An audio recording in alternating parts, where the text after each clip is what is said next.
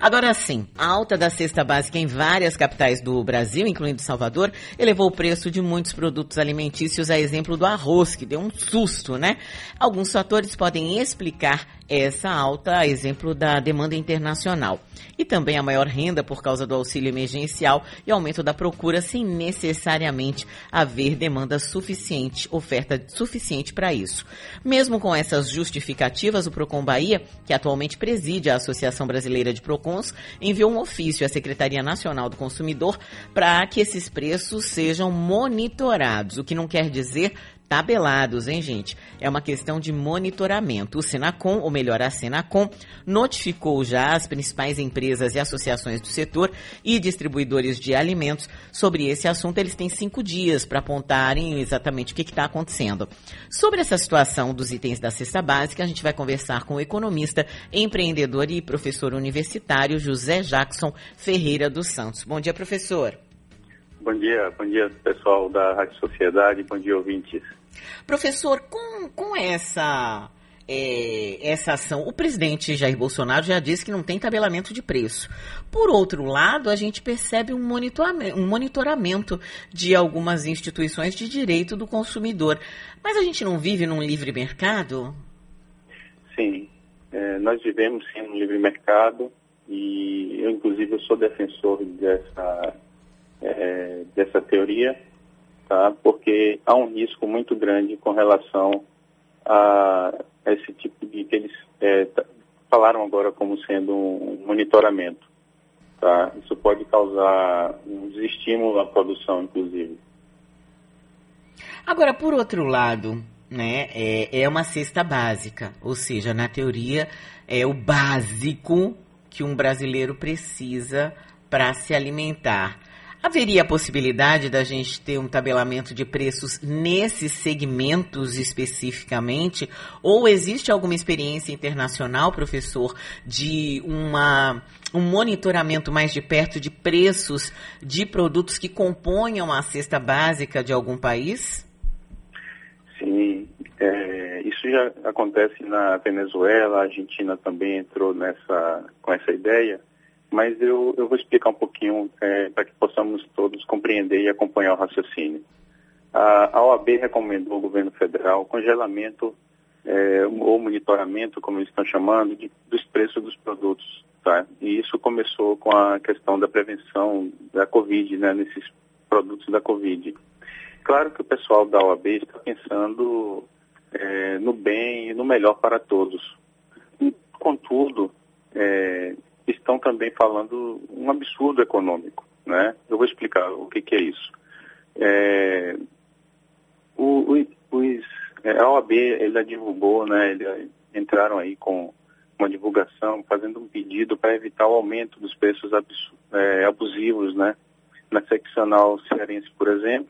A OAB recomenda ao governo federal que congele os preços do, do álcool em gel, vitaminas, máscaras, luvas, etc. Mas, é, vejam, é, eles estão perdoados nesse sentido, né? Porque eles estão buscando, eles estão pensando no bem comum. Só que é, eles estão falando de algo que não compreendem e não possuem conhecimento de bens de economia. Falo que é um absurdo por, porque isso pode sim é, nos colocar em um completo caos.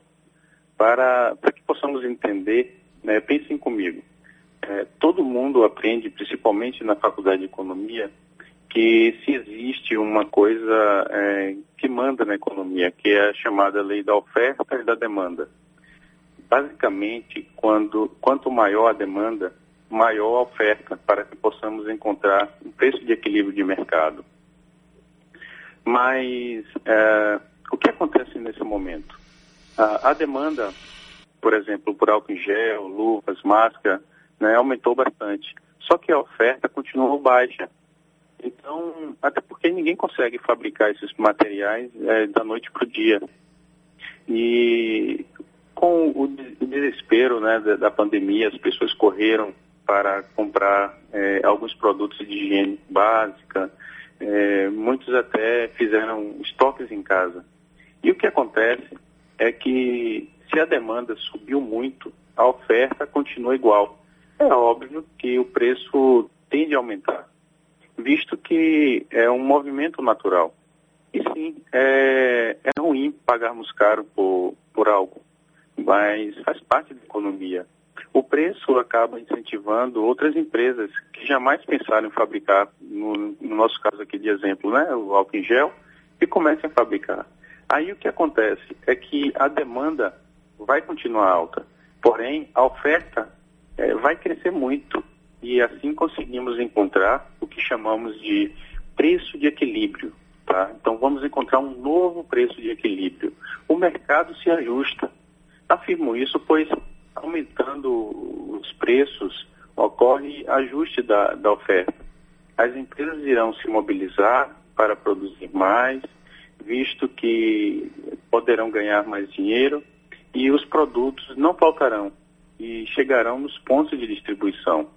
Como isso, é, é como consequência é, sobre a mudança de preço, a demanda também será ajustada à nova realidade.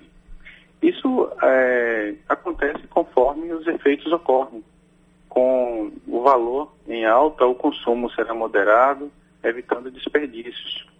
A, a demanda é, por outros produtos substitutos mais baratos serão consumidos. Exemplo, o álcool gel é substituído por sabonete, sabu, é, sabão líquido, entre outros, né? Então, assim, a demanda, né, eu estou dando exemplo do álcool gel, mas serve para qualquer outro produto, né? É, ela tende a diminuir. Uhum. Agora, é, é, professor, é muito bacana, né, a gente falar em economia de livre mercado, é, quando a gente é classe média, né?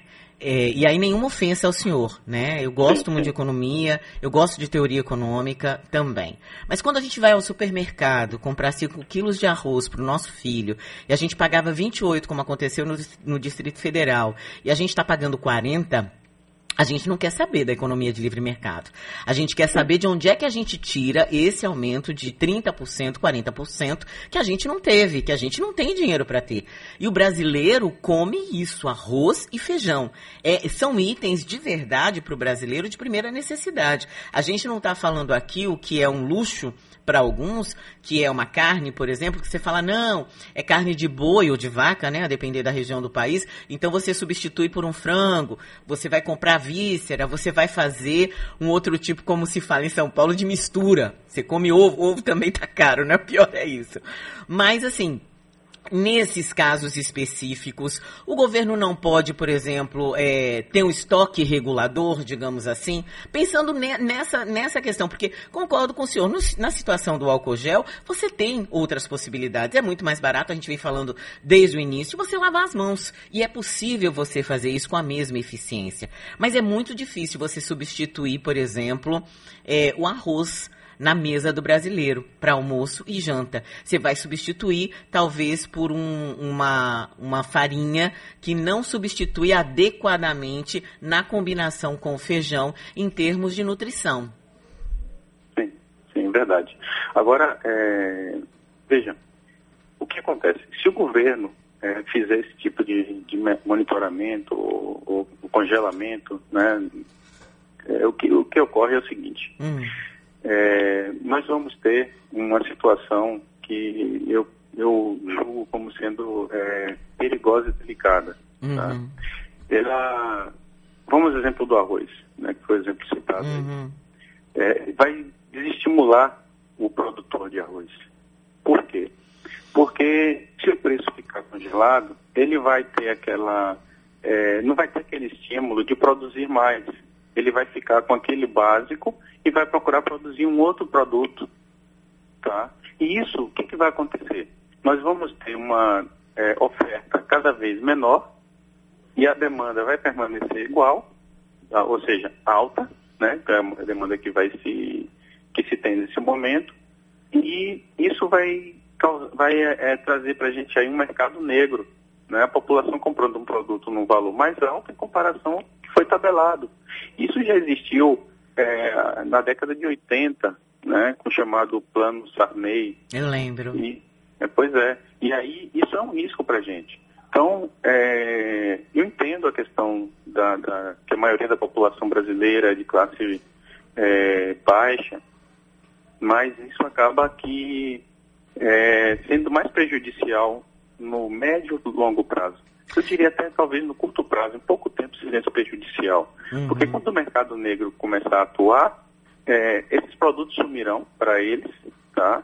E as pessoas que têm um poder aquisitivo maior vão fazer aquisição, logicamente, num preço mais alto, porém é, vão ter acesso a esses produtos. E é uhum. claro que é menos favorecida continuar, vai continuar sendo prejudicada.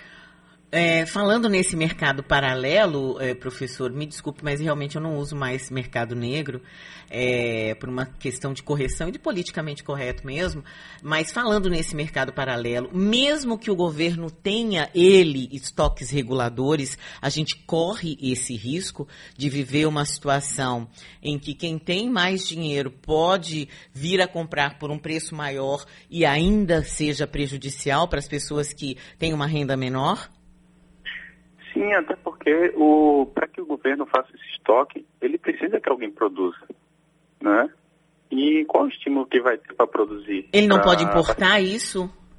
Não pode o quê? Importar? É, se ele importar, é... o que, que vai acontecer aqui dentro do mercado interno? Que a gente precisa também fazer com que ele continue aquecido, que ele continue se movimentando. É, simplesmente vamos parar de produzir esses bens tá? Ele vai, ao invés de produzir feijão, vai produzir é, soja, qualquer outra coisa. O arroz, né? Hum. Produzir o arroz, no caso.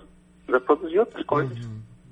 Aí a gente vai acabar é, prejudicando a nossa agricultura interna. Quer dizer, a gente favorece um lado, né, cobertor curto, né, professor? Favorece um lado e acaba cobre um lado e acaba descobrindo é, o outro, né? Perfeito, exatamente. Tá certo, a gente conversou aqui é, com o professor José Jackson Ferreira dos Santos, ele que é economista, é empreendedor e professor universitário, dando um panorama para a gente dessa questão da cesta básica, que não é tão simples, né, como a gente é, pode imaginar. Muito obrigada, professor, bom dia. Bom dia.